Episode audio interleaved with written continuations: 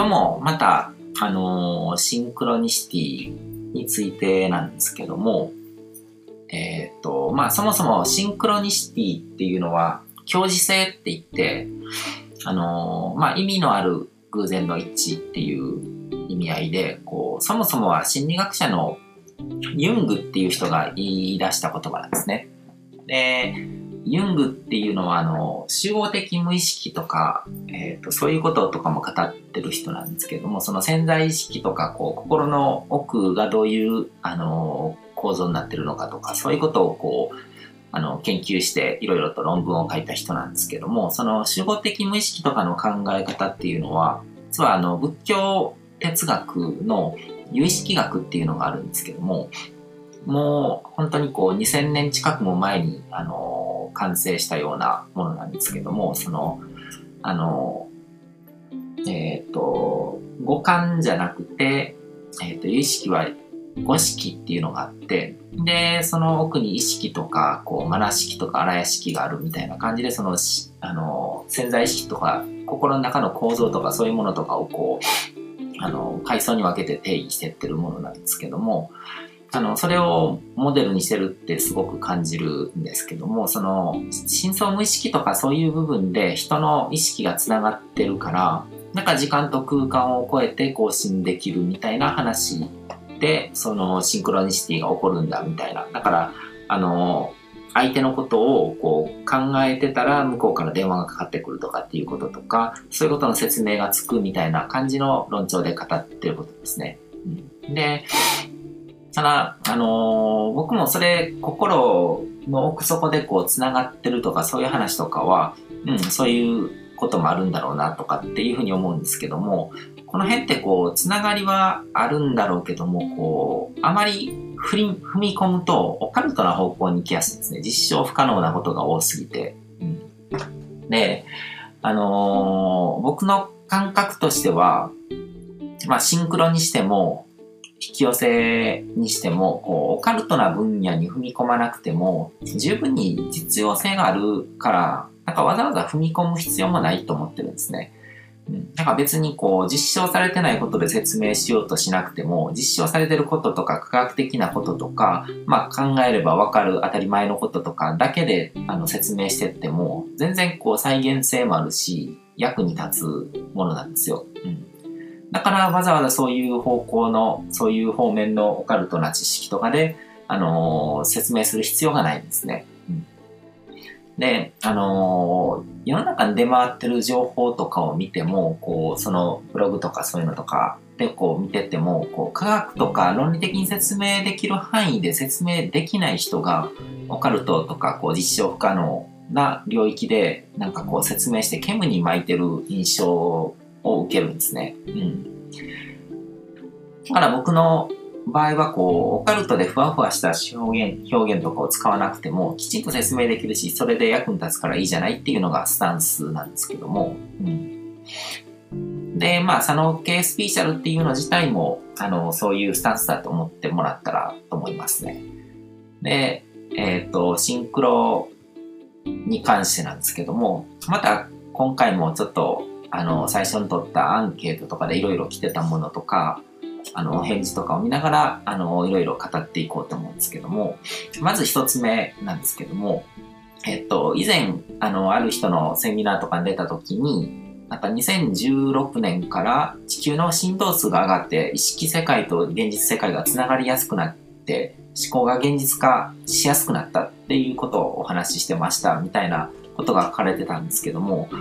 うん、ここれこういうのって結構あのスピーチャル系の人とかがよく言ったりするんですよね。うん、で、あのーまあちょっと昔の話で言うと、こう2012年の12月にあの前歴のあの予言があるとか、なんかアセンションが起こるみたいなことを言ったりとか、うん、なんか、あのー予言めいたことですね。まあ僕のあれで反省で言うと、あの、ノストラダムスの大予言とかに振り回されて、あの、散々な目にあったので、あの、ちょっと生温かくそういうものは見てるんですけども、まあそもそもその地球の振動数って、地球の振動数が上がるって言葉自体がものすごく曖昧なんですね。うん、一口に振動数って言ってもいろんな振動数があるわけで、具体的にどの部分の何の振動数なんだろうっていうことをこう聞いてみたいですよね。うん。で、それがちゃんとこう理論的な考察があって、こう、こう、こうでみたいな感じのものがあればいいと思うんですけども、それによって意識世界と現実世界がつながりやすくなるっていうところも、うん、なんかすごくこう実証されてない部分、範囲のものが大きくて、こう意識世界と現実世界っていうのは普通に、まあ僕の考えではこう重なって存在してて、で、意識世界と現実世界っていうよりも、情報空間と物理空間という捉え方の方が、抽象度が広くて、まあ、より広い範囲のことを説明できると思うので、僕はそっちの言葉を、なあの、最近、最近というか、まあ、ここ数年使い始めてるんですけども、で、あの、思考が現実化しやすくなったとかっていうのも、あの、前々回のこのあの、アカデミーの講義とかでも話しましたけども、あの、地球の振動数持ち出さなくても、インターネットの発展とか、その、まあ、それを使いこなす人が増えてきてることとか、こう、サイバー空間っていうものができてることからも全然説明できるわけですね。うん。で、大体その、いついつからこういうことが起こるとかっていうのって、よくよく話を聞いてみると何かこう、マーケティングだったりするんですよね。うん。だから今年、来年こういうことが起こるから今年のうちに準備しておきましょう。で、このセミナーを受けましょうとか、この教材を買いましょうみたいなものが多かったりとかするので、あの、まあ、スピーチャル業界ってそういうのが多いんですね。うん。だから、その、裏が取れてないこととか、そのオカルトな領域で話を進める人っていうのは、ちょっと構えてみた方がいいと思いますね。うん。で、それ、分かった上で、なんか、あえて乗っかりたいっていうんだったら、それでいいと思うんですけども、でもそれによって何かこう、購入判断をするとか、そういうのとかってやっぱりちょっと危険だと思うんですね。うん。まあそういうふうにこう、スピーシャル系の人が言うことにはやっぱりものすごくこう突っ込みどころが多い気がするんですよね。うん。で別にあの批判とか攻撃とかするわけじゃない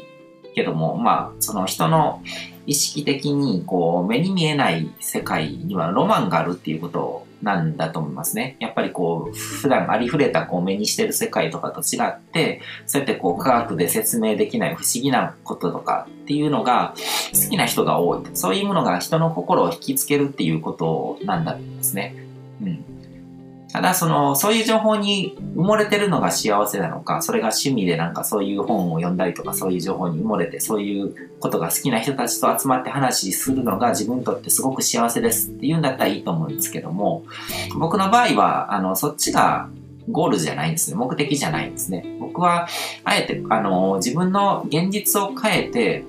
あの、人生の質を実際に上げることの方が重要で、そっち側が自分にとっての幸せで、で、それを追求する手段としてそういう世界のこともこう学んでいったら役に立つっていう、あのことが分かったからいろいろ探求しだしたっていうことなんですね。うん。で、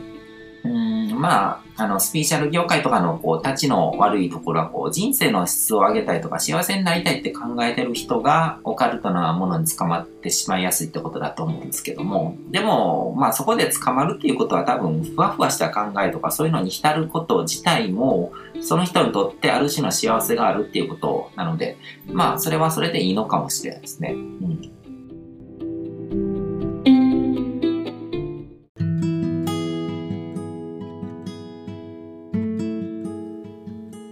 回も最後まで聞いていただいてどうもありがとうございます。チャンネルの説明ページの方に僕が提供している悟り式コーチングの最初の2ヶ月分を無料で受講できる案内があります。ゴール設定とアファメーションについて詳しく解説してるんですけども、僕自身もこれらのことを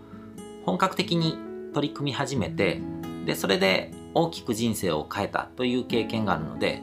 あの、まだ受講したことがない方であったりとか、このタイミングでピンとくる方はぜひ登録して体験してみてください。また、僕がどんな人間なのかを簡単に知ってもらえる2分ほどで読める会員プロフィールのリンクも貼ってます。僕自身がインターネットを通じた出会いによって自分の人生を大きく変えたので、この出会いがあなたの人生を変える良いものになることを願ってます。ではまた次の放送でお会いしましょう。